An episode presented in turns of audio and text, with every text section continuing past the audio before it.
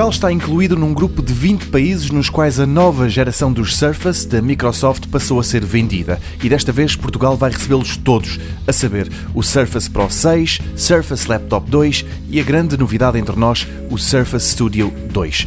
Quanto ao tablet, o aspecto pouco mudou. As verdadeiras mudanças estão ao nível dos componentes. É assim com os processadores, que agora são i5 e i7 de oitava geração. Segundo a Microsoft, estes chips esticam bastante a autonomia dos Surface Pro 6, que assim pode ir até às 13 horas e meia.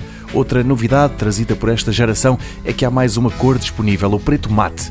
Quanto ao preço, o modelo mais barato custa perto de 1100 euros. De sublinhar que o Pro 6, com os acessórios certos, transforma-se numa espécie de computador portátil, mas quem quiser um portátil puro também tem por onde escolher. Esse é o Surface Laptop 2. Também aqui a grande novidade passou pela atualização dos processadores para uma geração mais recente. A Microsoft garante que a bateria destes equipamentos vai durar um dia inteiro de trabalho o modelo base custa quase 1.200 euros.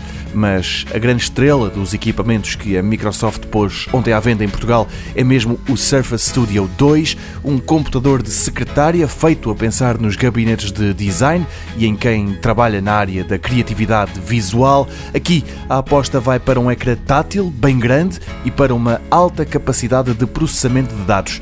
Esta é uma máquina diferente de quase todos os outros computadores que se encontram no mercado e o preço reflete isso mesmo, 4.200 euros. Estão à venda nas lojas, mas também no site da Microsoft. A fabricante lembra que os estudantes podem comprar tanto o tablet como o portátil com desconto.